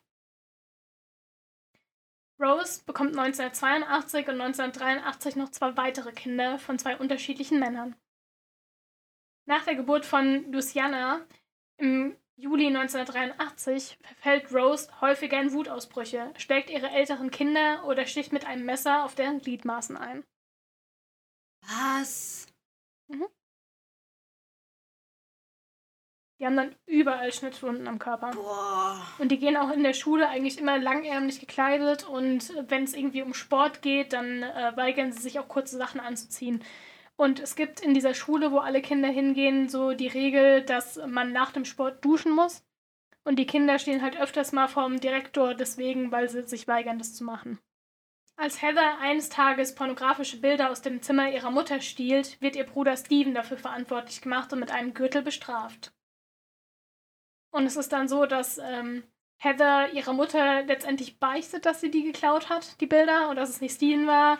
Und äh, Rose ist dann so, ach, der hat deine Strafe ausgehalten, passt schon. Ja, gut, ich glaube, mit einer Entschuldigung wäre das Thema dann auch nicht erledigt gewesen nee, für den Kleinen. Deswegen. Kurz vor ihrem 16. Geburtstag kommt Fred immer häufiger ins Bett seiner Tochter Heather. Die fürchtet mittlerweile um ihre eigene Sicherheit. 1986 steht sie kurz vor ihrer Abschlussprüfung. Sie ist eine gute Schülerin, lernt so viel es geht, um ihr Elternhaus so bald wie möglich hinter sich lassen zu können. Einen Monat vor Schulende bricht sie endlich ihr Schweigen und erzählt ihrer Freundin Denise Harrison davon, was ihr Vater ihr antut. Dabei bleibt es allerdings auch. An einem Tag im Juni 1987, Heather hat bisher noch keinen Job gefunden und lebt deshalb weiterhin bei ihren Eltern, ist sie völlig alleine mit den beiden in einem großen Haus. Ein Streit zwischen ihnen eskaliert und Heather findet sich bald auf dem Boden im Gang wieder. Nackt und an Händen und Füßen gefesselt wird sie erwürgt. Danach wird ihr Körper zerstückelt, ihr Kopf abgetrennt und ihre Überreste vorerst in Plastiksäcken in einem Mülleimer unter der Treppe verstaut. Also die haben einfach ihre Tochter umgebracht, ey. Als die anderen Kinder von der Schule kommen und nach Heather fragen, behauptet der Vater, dass sie von einem Mädchen in einem Mini abgeholt wurde, um über den Sommer in einem Feriencamp zu arbeiten. Das Ganze sagt er so ruhig und entspannt, dass man ihm nur glauben kann. Sohn Steve soll hinterher sogar ein Loch im Garten für einen angeblichen Fischteich ausheben. Dieses Loch ist wenige Tage später wieder verschwunden. Fred sagt später aus, dass er seine Tochter tötete, jedoch kommt später heraus, dass es eher in Rose Natur lag, die Kontrolle zu verlieren. Wer von den beiden es tatsächlich war, weiß man nicht. Viele Nachbarn und Bekannte fragen nach der jungen Frau und es entstehen immer mehr Lügengeschichten um den Verbleib von Heather West. Fred baut letztendlich eine Terrasse über dem Grab seiner Tochter, die er durch ein Barbecue mit der gesamten Familie einweiht. Auch der Keller wird renoviert. Die Gräber der dort liegenden Opfer werden mit einer Betonschicht übergossen und dann mit Linoleum bedeckt und es entstehen neue Zimmer für Rose jüngere Kinder. Tatsächlich wird auch das gesamte Erdgeschoss kindgerecht hergerichtet. Die Kinder bekommen ihren eigenen Fernseher, eine neue Dusche und eine Snackbar. Ja, alle damit sie abgelenkt sind und vermutlich auch die Klappe halten. Ja. An den Wänden hängen Zeichnungen von ihnen und überall liegt Spielzeug herum. Für die Umbauaktionen bekommen die Wests reichlich Komplimente von Besuchern. Der eigentliche Zweck dahinter bleibt verborgen. Ja. Fred und Rose wollen von dem, was in den ersten beiden Stockwerken passiert, ablenken. Diese werden bei den Renovierungsarbeiten durch eine immer verschlossene Tür abgetrennt, sodass sich dorthin niemand einfach so verirren kann. Den Schlüssel für die Tür trägt Rose an eine Kette um den Hals. Im ersten Stock kümmert sie sich um ihre Kunden. In dem Raum, von dem aus man auf die Cromwell Street schauen kann, wird eine Lounge inklusive Bar installiert. Dort steht außerdem ein riesiges Regal voller Videokassetten. Alles Pornofilme, sowohl selbstgedrehte als auch gekaufte. 1988 ist Mae West die Lieblingstochter von Rose 16 und lernt den zwei Jahre älteren Rob Williams kennen. Nur vier Monate später zieht er zu seiner Freundin und ihren Eltern in die Cromwell Street 25. Fred und Rose wollen, dass er von Beginn an mit ihrer Tochter in einem Zimmer schläft. Sie sind stolz darauf, dass May ein aktives Sexleben hat und heißen Rob mit offenen Armen willkommen. Ja, schön, mein Kind. Ja. Packung Kondome. Viel Spaß. Mhm. Wow. Während sie bleiben darf, wird der ebenfalls 16-jährige Steve nun vor die Tür gesetzt. Durch den Mord an Heather haben sie irgendwie einen gewissen Drang, ihre Kinder in diesem Alter loswerden zu wollen. Insgesamt denken die Wests auf einmal wieder viel an Heather, weshalb sie sich nach und nach allen Bildern und Erinnerungen von ihr entledigen. Rose spricht gar nicht mehr über sie, ist still, wenn es andere tun, oder regt sich auf. Fred hingegen tischt häufiger mal neue Geschichten über deren Verbleib auf. Langsam machen Rose und Fred sich Sorgen darüber, wie lange sie die Fassade der glücklichen Familie noch aufrechterhalten können. Deshalb wird jetzt auch zum ersten Mal richtig Weihnachten gefeiert. In den Jahren zuvor hatten die Eltern ihren Kindern immer vorgeworfen, unartig gewesen zu sein und deshalb weder Geschenke noch ein Fest zu bekommen. Doch jetzt wird das Haus festlich geschmückt. Jeder bekommt ein Geschenk und Rose bereitet ein Festessen inklusive Truthahn zu.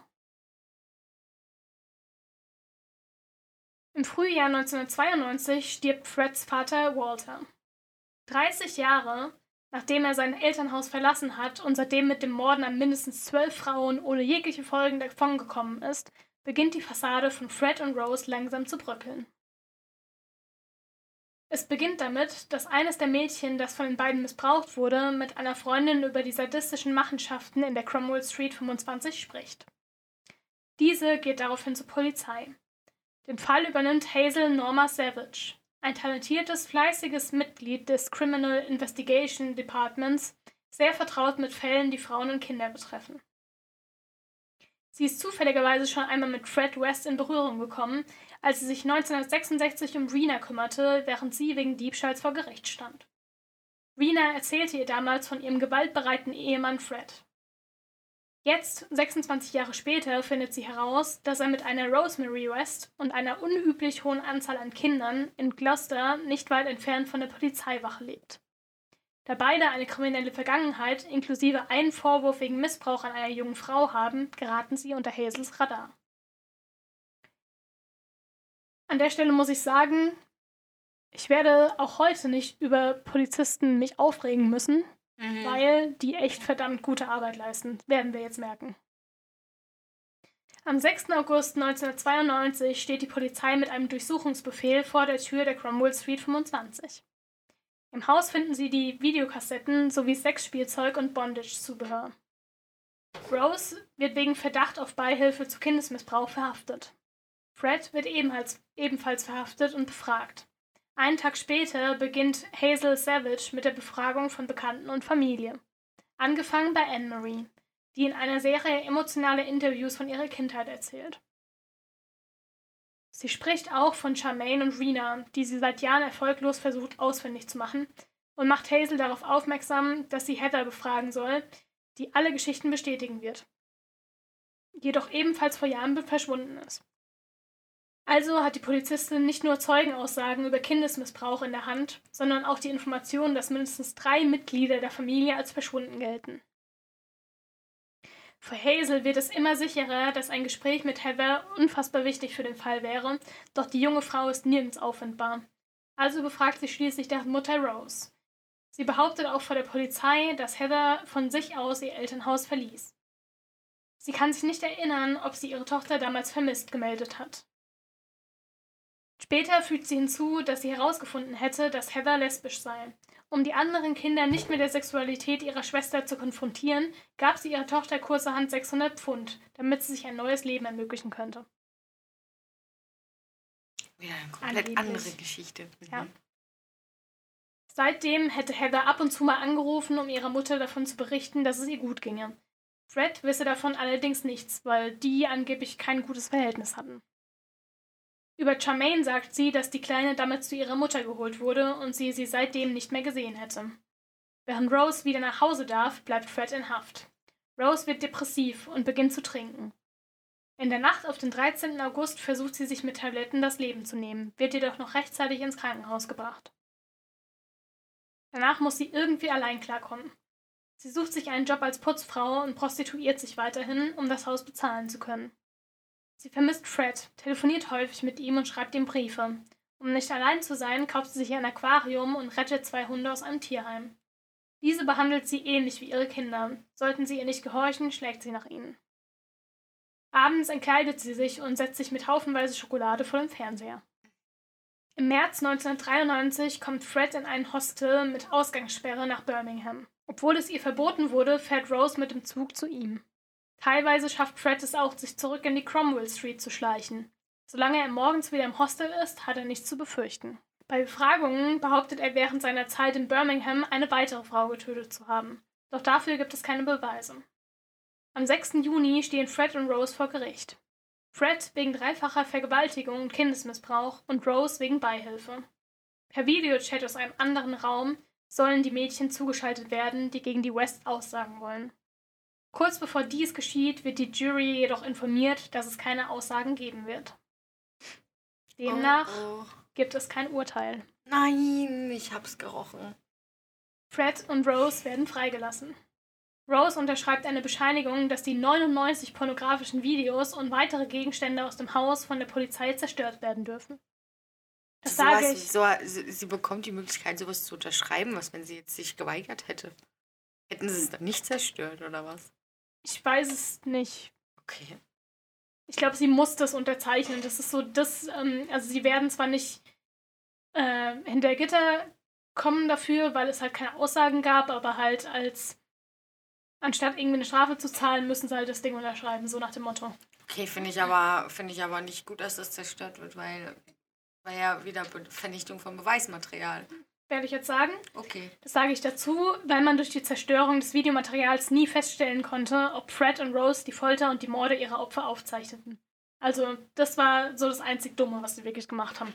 Zumindest irgendwie Ko Kopien anfertigen und sich die Sachen mal angucken, bevor man sie zerstört oder so. Ja, das Ding ist halt immer, wem mutest denn sowas zu? Ne? Ja, ja gut. Und du kannst ja auch nicht den Azubi jetzt hinsetzen und sagen, guck dir mal 99 Safe Videos nicht. an. Die Unterhaltung hatte ich letztens äh, vor, keine Ahnung, einiger Zeit schon mal gehabt, dass ich das äh, krass finde, dass Polizisten sich dann hinsetzen müssen und dieses Material durchsehen müssen. Der Richter muss sich das ansehen, die Anwälte müssen es sich ansehen. Das ist, äh, das sind Bilder, die kriegst du nie wieder aus deinem Schädel raus. und wir müssen halt dran denken, es geht um Kinder. Ja, eben. Also, da hatten wir es über einen deutschen Fall von äh, Kindesmissbrauch, 100, ich glaube 100-facher Kindes Kindesmissbrauch. Bin mir jetzt gerade nicht sicher. Die Zahl genau weiß ich nicht mehr. Obwohl der Fall offiziell als geschlossen gilt, bleibt Hazel Savage dran. Es lässt ihr keine Ruhe, dass Heather West nirgends auffindbar ist. Sie möchten den Gerüchten auf den Grund gehen, ob Heather vielleicht in einem Grab unter der selbstgebauten Terrasse liegt, kommt damit jedoch nicht durch. Aber guter Instinkt. Also ähm, es gibt einige Kinder, die das sagen, weil sie irgendwie von ihren Eltern was aufgeschnappt haben und äh, ja, die hört das halt öfters und denkt sich so, hm, sowas erfindet man eigentlich nicht. Vor allem ist ja auch schon ziemlich auffällig, wenn es heißt so, ja, wir würden da gerne ein Teich hinsetzen, wir buddeln da aber eben ein Loch aus und dann kommt aber nie ein Teich und das Loch ist plötzlich wieder zu. Das ist schon auch Ja, also komisch. Äh, Steve hat halt damals gedacht, okay, sein Vater hat sich anders überlegt. Er, also sein Vater hat damals nur gesagt, so ja, ich überlege mir, ob ich da einen Teich hinsetze. Steve, buddel mal das Loch. So nach dem Motto. Mhm. Der hat dann einfach gedacht, so ja, okay, Papa will doch nicht. Fred und Rose wiegen sich in Sicherheit und entscheiden sich für einen Neustart. Eine neue Familie mit weiteren Kindern. Mit 40 wird Rose tatsächlich nochmal schwanger, verliert das Kind jedoch im Winter 1993 und wird wieder depressiv. Das Paar wird nach und nach paranoid. Sie wissen nicht mehr, wem sie noch trauen können, da sie wissen, dass einige Familienmitglieder und Bekannte mit der Polizei gesprochen haben. Also kappen sie jegliche noch verbliebenen Kontakte zur Außenwelt. Anfang 1994 traut sich ein weiteres jüngeres Kind mit der Polizei über seine Erlebnisse zu sprechen. Allerdings habe Fred damit gedroht, sollten die Kinder auch nur ein Wort darüber verlieren, dass sie wie Heather getötet und unter der Terrasse begraben würden. Das lässt Hazel aufhorchen. Wenige Monate vor ihrer Rente schafft sie es, dass ein weiterer Durchsuchungsbefehl ausgesprochen wird. Rose ist hysterisch und setzt sofort ihren Mann darüber in Kenntnis, dass die Polizei den Garten durchsuchen möchte. Bei einer weiteren Befragung über ihre Beziehung mit Heather wird Rose laut und sagt genau das Gegenteil wie noch vor einem Jahr. Sie habe mit Heather nie eine gute Beziehung gehabt. Sie war immer mehr nach ihrem Vater gekommen. Tausende Kinder würden jährlich verschwinden. Mehr sagt sie dazu nicht. Und wir müssen bedenken, vor einem Jahr war es halt so, dass sie gesagt hat, okay, sie hat mit Heather häufig telefoniert. Mhm. Fred weiß davon nichts, weil das Verhältnis zwischen den beiden nie gut war. Jetzt Ja. sagt sie komplett das Gegenteil. Ja. Fred wird erneut verhaftet und darauf hingewiesen, dass die Polizei den gesamten Garten auf den Kopf stellen wird. Alles, was er jetzt tun kann, ist alles ihm Mögliche zu versuchen, um seine Frau zu schützen und außerdem, außerdem darauf hoffen, dass die Polizei lediglich Heather finden. Da liegen Ja. ja noch ein paar mehr. Genau. Am 25. Februar 1994 um 5 Uhr am Nachmittag gibt er ein volles Geständnis über den Mord an seiner Tochter ab. Er sagt, er habe Heather in der Nähe der Terrassentür begraben und sei bereit, den Polizisten den genauen Ort zu zeigen. Seine Tochter habe ihn immer mit ihren kurzen, gewagten Kleidung provoziert. Er habe sie erwürgt und hinterher ihren Körper zerstückelt. Ihre Kleidung und Besitztümer habe er in einen Müllbeutel gepackt und mit dem restlichen Müll an die Straße gestellt. Ihr Tod sei ein Unfall gewesen, er habe die Kontrolle verloren. Bevor man ihn zurück in die Cromwell Street bringt, geht man sicher, dass er Rose nicht begegnet. Zu Hause angekommen muss Fred zu seinem Schrecken feststellen, dass sich der Durchsuchungsradius der Polizei bis in die Nähe eines weiteren Grabes erweitert hat. Schnell deutet er auf die Stelle, unter der Heather liegt, und wird dann über seine Rechte informiert. Am Nachmittag wird Rose erneut auf die Polizeistation gebeten und man fragt sie erneut über das Thema Heather aus. Rose behauptet, dass Heather ihren Vater in Birmingham besucht habe und sie laut ihm schlecht ausgesehen habe. Rose hoffe, dass es ihr soweit gut geht. Dann eröffnet ihr die Polizei, dass Fred den Mord an seiner Tochter gestanden hat und sie unter Verdacht stehe, daran beteiligt gewesen zu sein. Sie stellt das Ganze so hin, dass sie nichts darüber wusste. Auf die Frage, wie es ihr mit dem Wissen gehen würde, dass ihr Mann ihre gemeinsame Tochter auf dem Gewissen hätte, antwortet sie, Put it this way, he's a dead man if I ever get my hands on him. Mhm. Obwohl Fred den Polizisten den genauen Ort von Heathers Überresten zeigte, suchen sie weiterhin zusätzlich im Rest des Gartens weiter. Gut. Finde ich sehr gut. Wollte ich gerade sagen. Sicher, sicher. Am 25. Februar finden sie am hinteren Teil des Hauses einen menschlichen Knochen, kurz darauf einen weiteren. Der Gerichtsmediziner Professor Bernard Knight findet in diesem zweiten Loch Rückstände von menschlichem Fleisch und Organen und es vergehen nur wenige Minuten, bis weitere Knochen und Fingernägel gefunden werden. Die Knochen gehören jedoch nicht zu dem ersten, der zu Beginn gefunden wurde. Detective John Bennett ist nun sicher, dass hier mindestens noch ein weiteres Opfer begraben liegt. Als Fred damit konfrontiert wird, bricht er zusammen und beginnt zu gestehen. Zuerst gesteht er lediglich zwei weitere Morde, den von Caroline und Shirley. Er nennt Rose als Mittäterin, die daraufhin wieder festgenommen wird, jedoch nichts Sinnvolles zu den Ermittlungen beitragen kann, weshalb sie unter Polizeiaufsicht wieder nach Hause gebracht wird. Steve und May sind bei ihr. Beide stehen hinter ihren Eltern in der Überzeugung, dass sie unschuldig seien. Das Haus wird nun völlig auseinandergenommen. Fred lässt John Bennett einen Zettel zukommen, auf dem steht, dass er bereit sei, neun weitere Morde zu gestehen. Die meisten seien Ausreißer gewesen oder per Anhalter gefahren. Er erinnert sich nicht mehr an alle Namen. Auf die Frage, wie viele Leichen in der Cromwell Street 25 liegen, hat er keine Antwort. Was auffällt ist, dass er jedes Mal darauf beharrt, dass Rose nicht anwesend war, als er seine Opfer tötete. Er nimmt seine Frau weiterhin in Schutz. Er habe Affären mit dem Mädchen gehabt und jedes Mal, wenn eine von ihnen damit drohte, Rose davon zu erzählen oder Geld zu verlangen, hatte er sie dafür getötet. Die Morde hätten sexuelle Hintergründe gehabt, er hatte jedoch niemanden vergewaltigt. Jedes seiner Opfer hätte den Sex mit ihm gewollt. Ja. Das sagt er aber überzeugt, also er glaubt das auch. Ja gut, ich meine, der dachte ja auch die ganze Zeit, es wäre ja sein gutes Recht. Ja. Das zu tun. Und die komplette Motivation dahinter, dass Fred und Rose halt ihre eigenen Kinder auch vergewaltigt haben, war, um sie darauf vorzubereiten, wenn sie halt mal einen Mann haben und eine Familie haben, dass sie dann darauf vorbereitet sind, dass sie ihrem Mann gefallen können und gut im Bett sind und so. Das war die Motivation dahinter. Alter, ein komplettes gestörtes Verhältnis zu Sex einfach. Aber komplett gestört. Ja. Die Körper hätte er zerstückelt, um sie leichter vergraben zu können. Nach und nach werden weitere Überreste gefunden. Insgesamt neun. Während Fred seine Frau weiterhin schützen möchte, ist Rose dazu übergegangen, dass sie nichts davon wusste, was in ihrem Haus vor sich ging und dass ihr Mann verrückt sei. Der führt die Polizei nun zu zwei weiteren Gräbern in seinem Heimatdorf. John Bennett und sein Team arbeiten mit Hochdruck daran, Beweise für Rose Mitchell zu finden. Es gibt massenhaft Zeugen, die ihren sexuell sadistischen Charakter bestätigen können. Das reicht, um sie einzusperren. Ihr wird vorgeworfen, 1970 ein elfjähriges Mädchen vergewaltigt und 1974 einen Jungen misshandelt zu haben. Kurz darauf kommt der Mord an Linda noch hinzu. Am 30. Juni stehen Fred und Rose West wegen neunfachem Mord vor Gericht.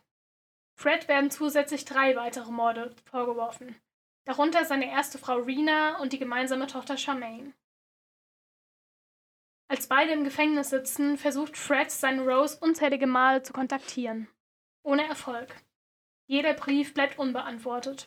Er ist depressiv und verliert schnell an Gewicht. Am Neujahrsmorgen 1995 erhängt er sich in seiner Zelle. Seine Kinder trauern um ihren Vater, während Rose kaum auf die Neuigkeiten reagiert. In Freds Abschiedsbrief an Rose Steve und May schreibt er darüber, wie sehr er Rose liebt. Ich werde den Inhalt des Briefs auf Instagram posten und lese hier nur das Ende vor. I haven't got you a present. All I have is my life. I will give it to you, my darling. When you are ready, come to me. I will be waiting for you. Darunter hat er einen Grabstein gezeichnet, auf dem folgendes steht. In loving memory, Fred West, Rose West. Rest in peace, where no shadow falls. In perfect peace, he waits for Rose, his wife. Rose muss lange auf ihren Prozess warten. Erst am 3. Oktober 1995 steht sie wieder vor Gericht und wartet auf ihr Urteil. Unter den Zeugen sind ihre eigenen Kinder, sowie Mädchen, die dem Haus nach ihrer Misshandlung entkamen, und Detective John Bennett. Auch Aufnahmen von Freds Befragungen werden abgespielt. Rose wird zuerst den Morden an Charmaine, Heather und Shirley schuldig gesprochen. Diese drei Morde unterscheiden sich von den anderen, da sie keinen sexuellen Hintergrund hatten. Fred und Rose wollten die drei einfach nur aus dem Weg räumen. Einen Tag später werden ihr sieben weitere Morde zugesprochen. Rose West ist schuldig, alle zehn Mädchen, deren Überreste in der Cromwell Street 25 gefunden wurden, getötet zu haben. Sie bekommt lebenslängliche Haft. Wer sich für den mehrere Tage andauernden Gerichtsprozess im Detail interessiert, dem lege ich das Buch Fred and Rose, The Full Story of Fred and Rose West and the Gloucester House of Horrors von Howard Sounds ans Herz. Das ist der Journalist, von dem ich am Anfang erzählt habe. Also der hat dieses Buch geschrieben, womit ich größtenteils gearbeitet habe. Wenn ihr an sich mehr Details über die Morde und das Leben der Wests wissen möchtet, solltet ihr dieses Buch lesen. Der beschreibt tatsächlich wirklich hart im Detail, was mit diesen Kindern passiert ich habe das alles gelesen und habe mich dazu entschieden, ich will euch das nicht erzählen. Ja. Die Menschen, die das wirklich hören wollen, weil sie sich dafür interessieren, holt euch dieses Buch. Es ist auch nicht teuer. Das ist eines der bekanntesten True Crime Bücher aller Zeiten und es ist auch richtig gut geschrieben. Ist sehr lang, aber ja. Der Fall ist recht gut aufgearbeitet, nicht nur recht gut. Der Autor hat mit vielen Familienmitgliedern und Bekannten der Wests gesprochen und sehr gut recherchiert. Am Ende des Buchs findet ihr einige Bilder aus dem Leben von Fred und Rose sowie Bilder aller Opfer.